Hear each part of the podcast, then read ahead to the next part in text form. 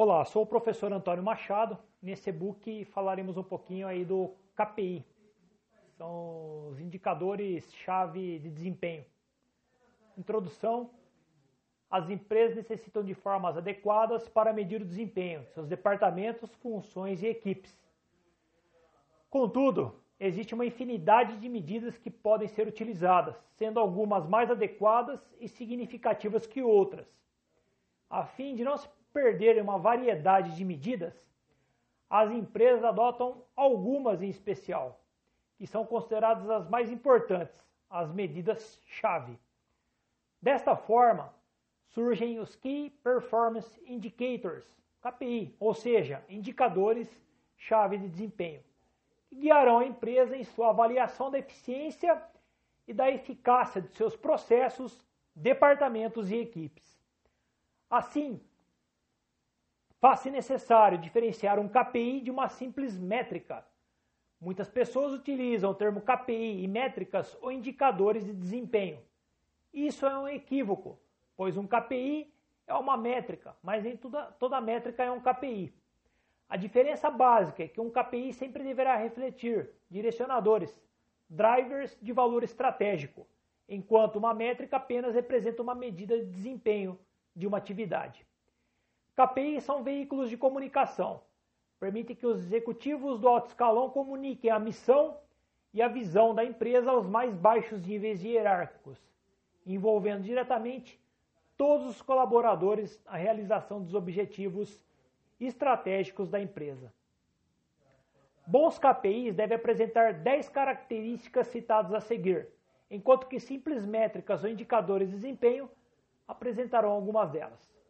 Primeiro, KPIs devem refletir direcionadores, drivers de valor estratégico, refletindo e medindo direcionadores chaves de valor. Direcionadores de valor representam atividades que, quando executadas corretamente, garantem o sucesso futuro da organização. Direcionadores de valor movimentam a empresa para a direção correta, impulsionando-a para alcançar seus objetivos organizacionais e resultados financeiros. Exemplos de direcionadores de valor podem ser alta satisfação do cliente ou excelência na qualidade do produto. Segundo, KPIs são definidos por executivos, os quais também definem os direcionadores de valor em reuniões de planejamento, nas quais determinam o direcionamento estratégico da empresa para curto, médio e longo prazo. Para extrair o máximo desses direcionadores de valor, os executivos necessitam definir como eles querem mensurar o desempenho organizacional por meio desses direcionadores. Infelizmente, muitos executivos terminam o seu planejamento estratégico antes de definir e validar essas medidas de desempenho. Não podemos gerenciar aquilo que não é medido. Terceiro, KPIs devem fluir ao longo da empresa. Qualquer grupo, em qualquer nível hierárquico de qualquer organização, é gerenciado por executivo. Esses executivos podem ser conhecidos por presidentes, divisionais, diretores, gerentes ou supervisores, entre diversos outros termos. Como executivos, também necessitam realizar sessões de planejamento estratégico, identificar direcionadores chaves de valor, objetivos e planos para o seu grupo.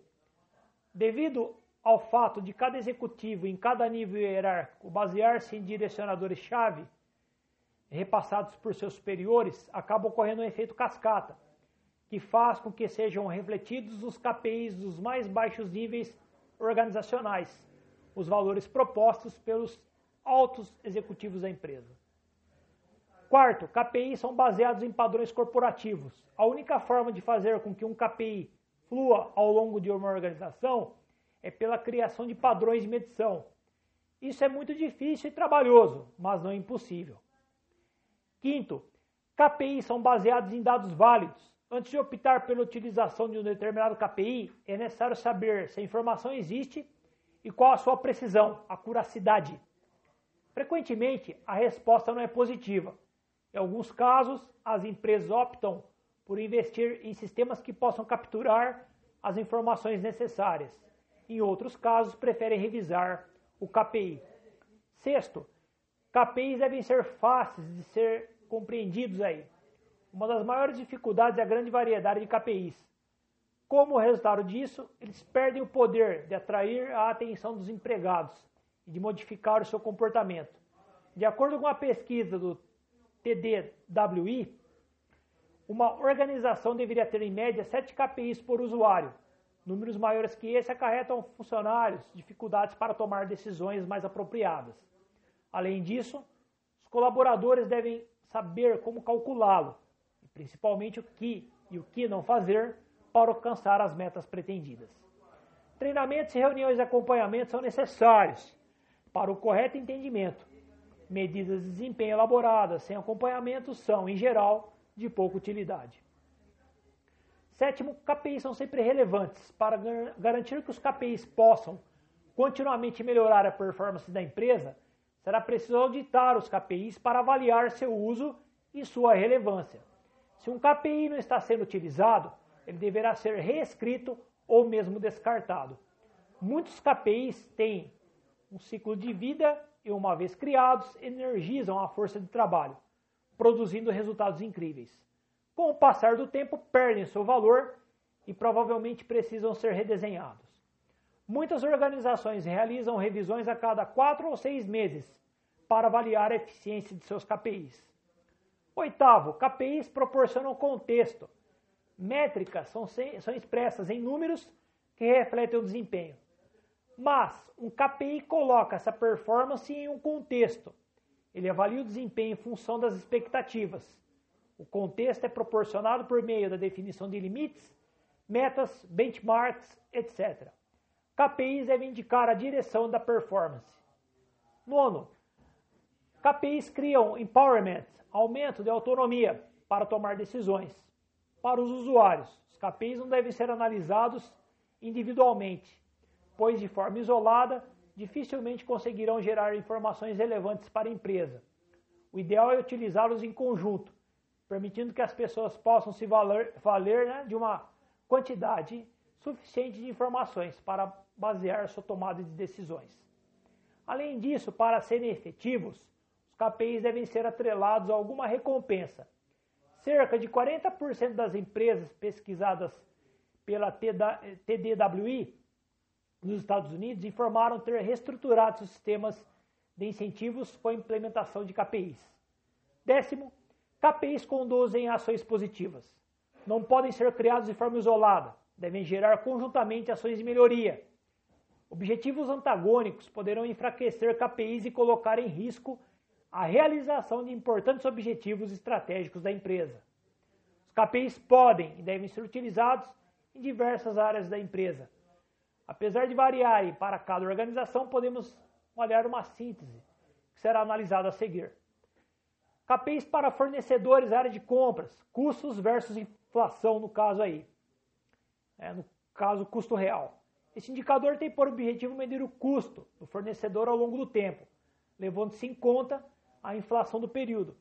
Os custos dos fornecedores de forma ideal devem evoluir no máximo, acompanhando a inflação, ou ainda menos que a inflação.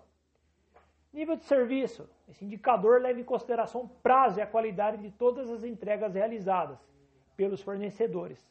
Em geral, é medido em uma escala de 100%, ou seja, o fornecedor com 100% realizou todas as suas entregas no prazo correto e com a qualidade requerida no pedido em determinado período.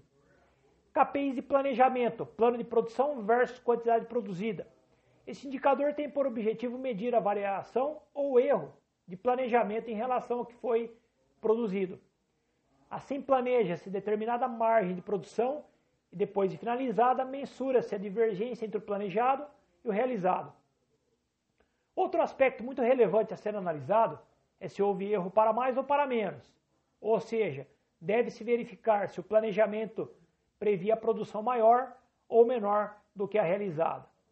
Nível de cobertura do estoque, esse indicador tem por objetivo medir a quantidade de estoque da empresa, ou ainda o tempo em que a empresa pode continuar produzindo sem receber mais estoques. KPIs de produção, tempo efetivo de produção.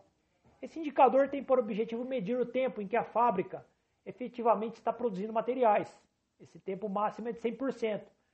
mas por conta de paradas programadas ou não, nunca uma fábrica conseguirá atingir 100% do tempo efetivo de produção. Capacidade utilizada. Esse indicador tem por objetivo medir quanto de capacidade da fábrica foi efetivamente utilizada durante certo período, ou seja, se a fábrica está ociosa ou não. Custo de produção.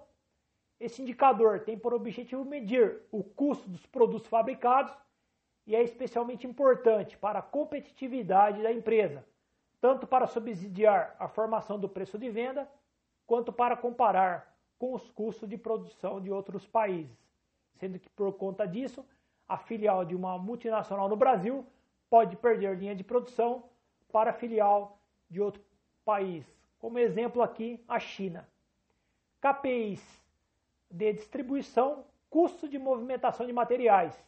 Esse indicador tem por objetivo medir o custo incorrido para a movimentação dos materiais na fabricação ou distribuição.